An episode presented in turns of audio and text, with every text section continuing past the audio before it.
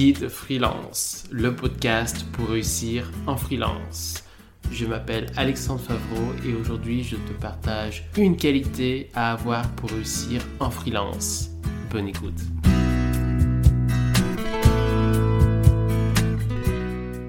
Je vais te parler d'une qualité pour réussir en freelance qui est savoir négocier. Dans un premier temps, je vais faire une définition. Ensuite, je vais expliquer quel est l'impact de savoir négocier sur la vente. Dans un troisième temps, je vais expliquer comment mieux négocier. Et à la fin, je te proposerai de faire un exercice. Première partie, la définition. Savoir négocier, c'est savoir vendre lors d'un entretien de vente avec un prospect. C'est lié à savoir se vendre mais c'est plus précisément au moment de conclure la vente. On a le prospect, il faut le signer. Donc savoir négocier permet de signer. Mais cela permet aussi de valider la prestation que tu lui proposes. Donc à savoir par exemple le temps passé, les actions à faire, les délais, les conditions des actions, les conditions de paiement, etc. Savoir négocier est une qualité importante qui s'apprend et qui s'acquiert dans le temps. Deuxième partie de l'épisode, quel impact sur la vente? Il y a trois impacts principaux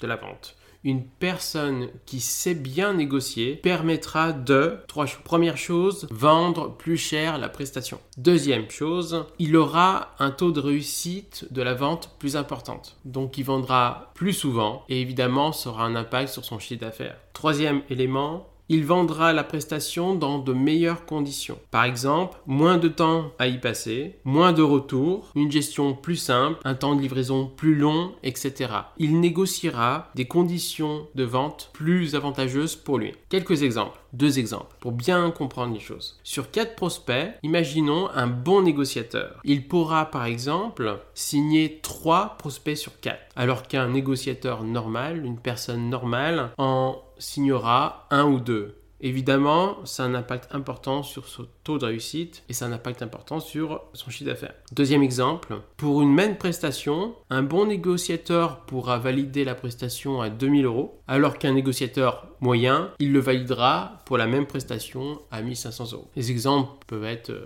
nombreux. Troisième partie, Comment mieux négocier Là, je vais vous donner plein d'astuces, plein de conseils. Premier élément, être sûr de son service et montrer que c'est un bon service. Ça peut paraître simple, mais il y a un pouvoir de conviction que tu dois montrer au prospect. Il suffit pas de, le penser, il faut le montrer au prospect.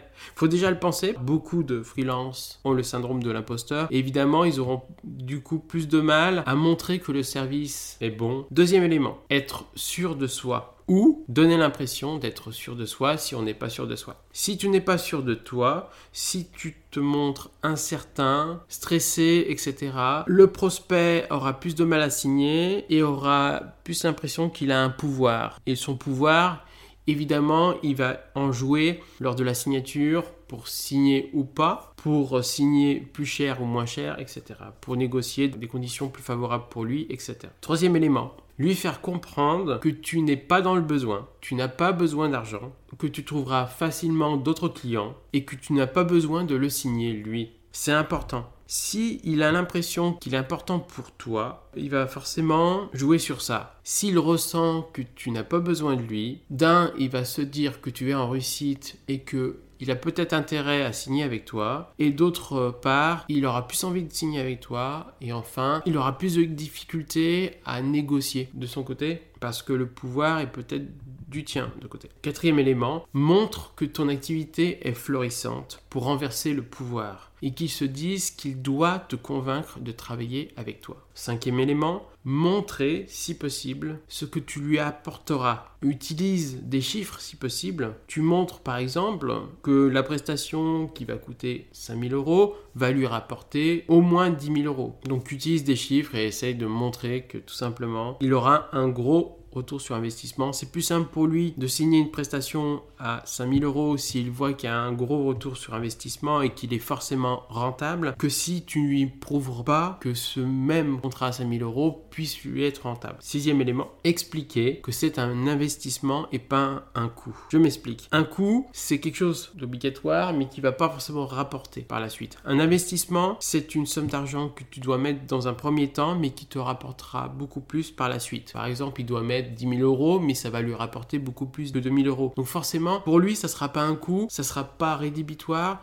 il va gagner beaucoup plus en utilisant cette prestation. Septième élément, montrer que tu es meilleur que la concurrence en parlant de résultats, de bénéfices, en montrant que tu t'intéresses plus à lui que la concurrence, que tu écoutes plus le prospect que la concurrence, que tu lui proposes un service personnalisé, contrairement à la concurrence, ou plus personnalisé que la concurrence, que tu passes plus de temps avec lui que la concurrence ne fait, que ton offre est plus détaillée que la concurrence, que tu donnes plus de détails sur ta prestation que la concurrence. Dernier élément, donne des exemples d'anciens clients avec qui ça s'est bien passé et si tu as des chiffres à lui donner sur les résultats, c'est encore mieux. Je te propose maintenant de faire un exercice. Liste les arguments qui font qu'un prospect de ta cible a tout intérêt à travailler avec toi. Des arguments concernant la qualité de ton service, la qualité de ton travail, la qualité de ta personnalité, ce que ton service lui apportera comme bénéfice, ce que tu fais mieux que la concurrence.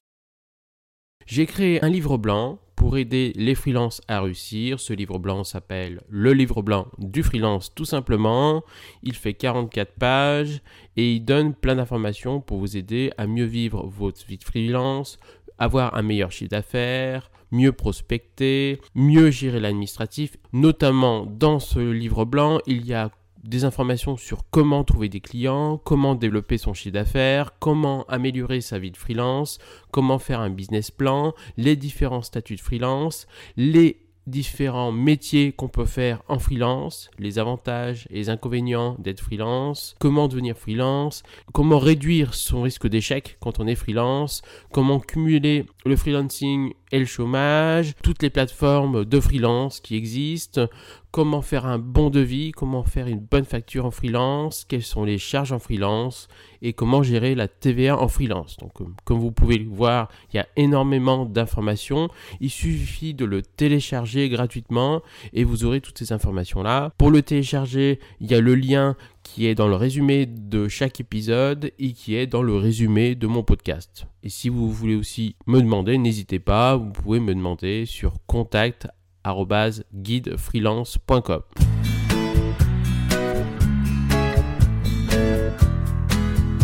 Merci d'avoir écouté cet épisode et n'hésite pas à écouter les prochains épisodes. À bientôt.